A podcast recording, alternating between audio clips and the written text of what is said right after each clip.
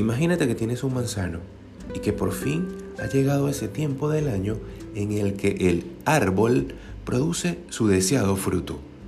Te relames pensando en las deliciosas manzanas que vas a tener en las próximas semanas. No quieres que se pierda ni una sola de ellas. Ahora, imagínate que te gustaría conseguir más manzanas en el futuro.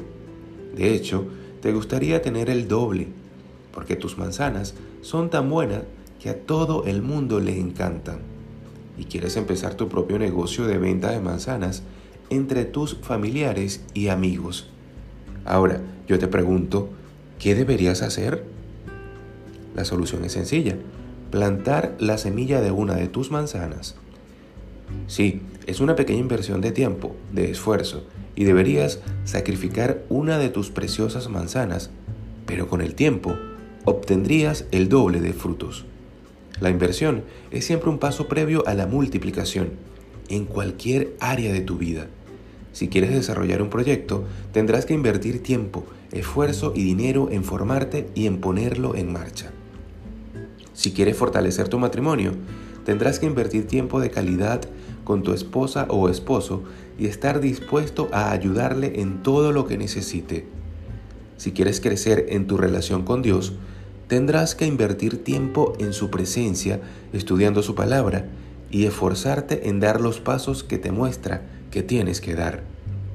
Todo lo que Dios nos da son como semillas que tienen el potencial de crecer y dar mucho fruto.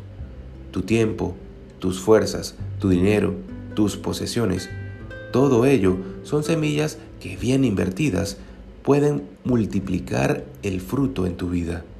Me encanta de hecho la palabra que el apóstol Pablo da a la iglesia de Corinto en 2 Corintios 9:10 y el que da semilla al que siembra y pan al que come, proveerá y multiplicará vuestra sementera y aumentará los frutos de vuestra justicia. Amigo, no te comas las semillas, plántalas para el reino de Dios. Deja que produzcan un gran fruto en tu vida y en la vida de los demás.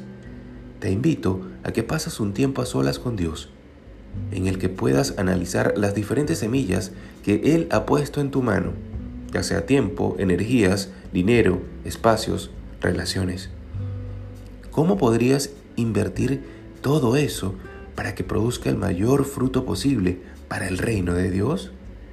Pídele al Señor que te dé nuevas ideas y que te muestre qué pasos quieres que des. Creo que este año va a ser un año de multiplicación para tu vida. Que tengan un feliz día. Que Dios los guarde y los bendiga.